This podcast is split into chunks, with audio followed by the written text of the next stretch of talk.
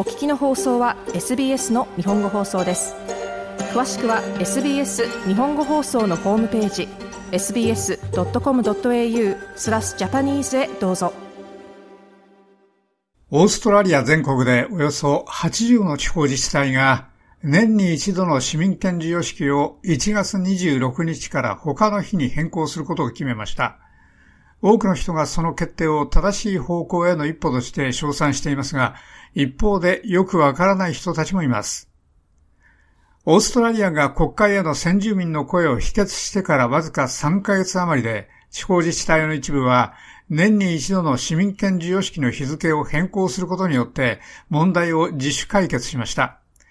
1月26日はオーストラリアの国の日で、地方自治体が市民権授与式を行う日です。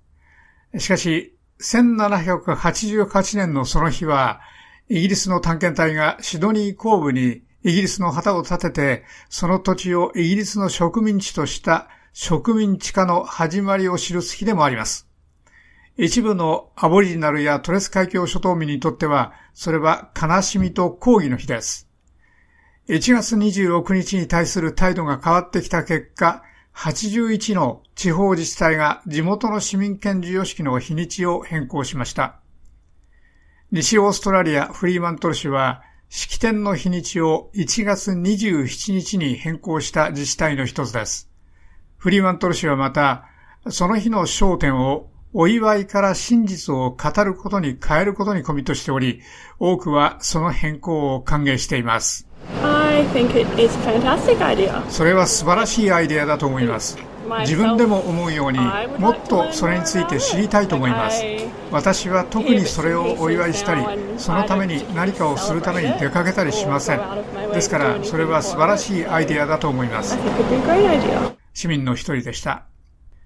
マーティ・ダイト氏のようなフリーマントルの他の人は NITV に対して日にちの変更は十分ではないと述べました。私はオーストラリアがあるべきだとは全く思いません。言ってみれば土地は彼らの言うクックが来た時にすでに取られました。それが26日、オーストラリアデーのその日です。ええ、もう取られました。すでにそこには我が人々がいました。南ガ族と私はオーストラリアデーは全くあるべきではないと信じています。ですから、アボリジナルの人々が自分たちを祝う日を作りたいなら、彼らが日にちを決められると思います。しかし、私たちに発言権はないと個人的に思います。それはアボリジナルの人々次第だと思います。ダイトさんでした。およそ1年前の2022年12月、アルバニージー政府は前の保守連合政府が2017年に導入した法規を廃止しましたが、その法規は地方自治体に1月26日のみに市民権授与式を行うことを強制し、そうしなければ彼らの式典開催能力を剥奪しました。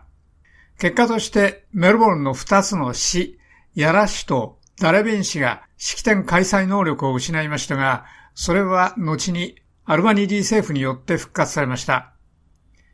市民権授与式は今、1月23日から1月29日までに開催できます。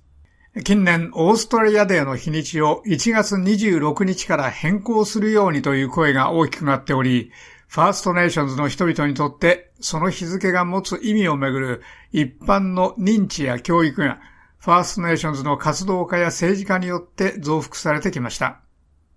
ビクトリアでは去年、州政府がオーストラリアデーの複数のイベントを黙って廃止したため、年に一度の抗議行動が年に一度のパレードにとって変わりました。その日にちの変更への支持は大きくなりましたが、一部のオーストラリア人はまだそれに反対しています。真実を語ることが正当な地位を占めており、そうなるべきだと思いますが、それがオーストラリアに干渉すべきだとは思いません。オーストラリアデーに関する会議、宗教や肌の色、人種などの事柄に関係なく、みんなが参加し、みんなに関係があるものです。私たちはただオーストラリアデーを祝うのを実行し、おそらく別の日に人々が問題だと気づく何らかの事柄をめぐるいくつかの本当の話をします。今年ニューサウスウェールズは熟慮、尊重、祝福のテーマで1月26日にシドニーでオーストラリアデーのイベントを行う予定です。誇り高いウィラジュリ族の女性イボンヌ・ウェルドン氏はシドニー市の無所属の市会議員で首都圏ローカルアボリジナル都市評議会の代議員でニューサウスウェルズオーストラリアデー評議会の副議長です。彼女は、この変化は市議会が人々の欲することを聞いていることを示していると述べました。それは不思議なことにどのようにして地元の市議会が地元のコミュニティに関与しているのかそしてしてきたのかを反映しています。あなたは選ばれたどの日でもそれらの式典で市民になれます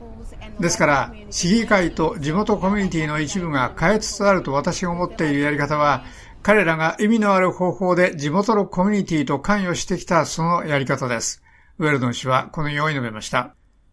彼女は人々が1月26日にすることを決めるのがたとえ何であれ、その日について正直に話すことが常に重要だと述べました。い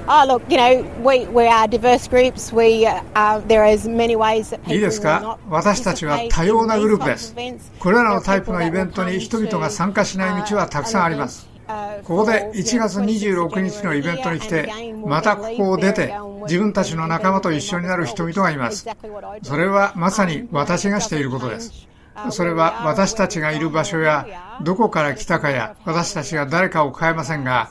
私たちが実際にどのようにして共に歩むかやどのように過去にしたことがなかったそれらの正直な会話の一部をするのかの問題です。イボンヌ・ウェルドン氏はこのように述べました。以上、SBS ニュースのシドニー・ラングのレポートを SBS 日本語放送の長尾久明がお伝えしました。SBS 日本語放送の Facebook ページで会話に加わってください。l i いいねを押してご意見ご感想をお寄せください。